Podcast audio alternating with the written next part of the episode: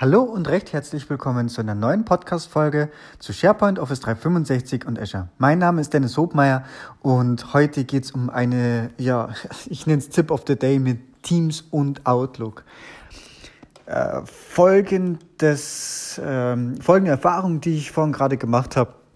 Ähm, ich habe ein Meeting versendet und normalerweise bin ich einer, der aus Prinzip immer Teams verwendet und Teams-Einladungen verwendet. Ähm, und jeder, der schon entsprechend die Einladung versendet hat, der kennt man ja im Outlook, wenn ich einen neuen, eine neue Besprechungsanfrage sende mit mehreren Teilnehmern, habe ich ja oben zwei Buttons aktuell, Skype und Meetings. Ja, Meetings hat gefehlt. So, und dann, dann äh, war erstmal ich in der Not und habe natürlich erstmal eine Skype-Einladung verschickt und habe mir das hinterher dann nochmal genauer angeschaut in einer ruhigen Minute, warum Teams gefehlt hat. Ich habe erst vermutet, oh mein Gott, hat irgendein Admin bei uns äh, fälschlicherweise irgendwie, kommt da was per Policy, kann man da irgendwas verstellen, kommt das aus einem aus einer Tenant-Konfiguration? Es ist ja im ersten Moment gar nicht äh, gar nicht ersichtlich. So und dann ähm, habe ich aber zuerst in den Outlook Web Access geschaut oder für Outlook on the Web, wie auch immer man das jetzt korrekt benennt und habe da eine neue Besprechungsanfrage erstellt. Und da kann man ja mittlerweile auswählen, möchte ich eine Outlook-Einladung. Und da war auch mein gewohnter Meetings-Button.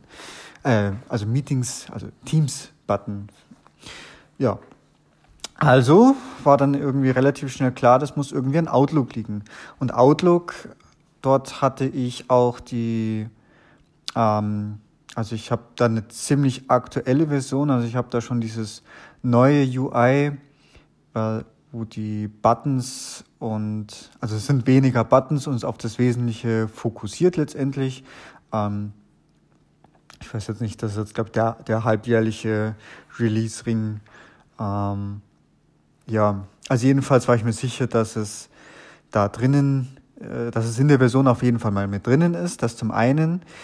Äh, zum anderen hatte ich auch die Features in Kürze verfügbar aktiviert. Ähm, das geht dann normalerweise rechts oben, kann man wenn man möchte, per Button ein- und ausschalten. Und ich war mir auch noch sicher, dass ich das ja schon mal gesehen hatte. So, das hat mich jetzt natürlich, äh, ja, lange Rede, kurzer Sinn. Ähm, ich habe dann den ganzen Tag gearbeitet im Teams-Tenant eines Kunden. Und ja, wie es der Zufall so will, habe ich offensichtlich äh, zuerst Teams gestartet, als ich im Kunden war und dann erst Outlook und das war offensichtlich genau das Problem. Denn äh, der Teams Meeting Button wird nur angezeigt, wenn zum Zeitpunkt, wenn ich Outlook starte, ich der Teams Client im eigenen Tenant angemeldet ist. So, und dann war jetzt natürlich das Ganze perfekt. Ähm, ich weiß nicht, ob das so bleibt, ob das aktuell, dürfte das wahrscheinlich eine relativ kleine Anzahl betreffen, da ja noch, ja, ich sage jetzt mal, die Vorreiter, die wirklich im, als Gast mit Teams in anderen Tenants arbeiten, ich mein, freue mich da gerne über Feedback, aber meine Erfahrung ist, das sind jetzt noch eher wenige und wahrscheinlich eher so Consultants, ähm, wie ich, die das vielleicht gerade als Vorreiter benutzen oder vielleicht auch ein paar Pilotgruppen, die das als Vorreiter benutzen.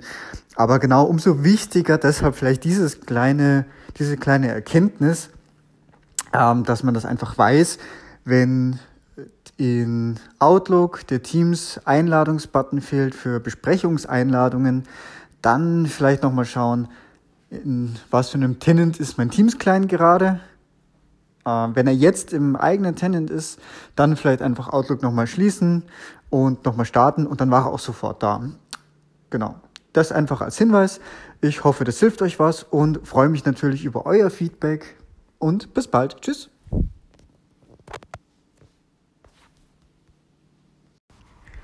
So, ich hoffe, die Folge hat euch gefallen.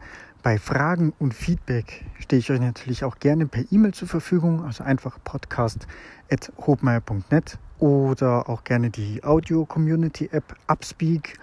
Und ansonsten würde ich mich natürlich sehr um eine 5-Sterne-Bewertung bei iTunes freuen, denn das ist zum einen eine unglaubliche Motivation für mich und hilft auch dem Podcast weiter im Ranking nach oben. Ich danke euch und bis bald. Tschüss.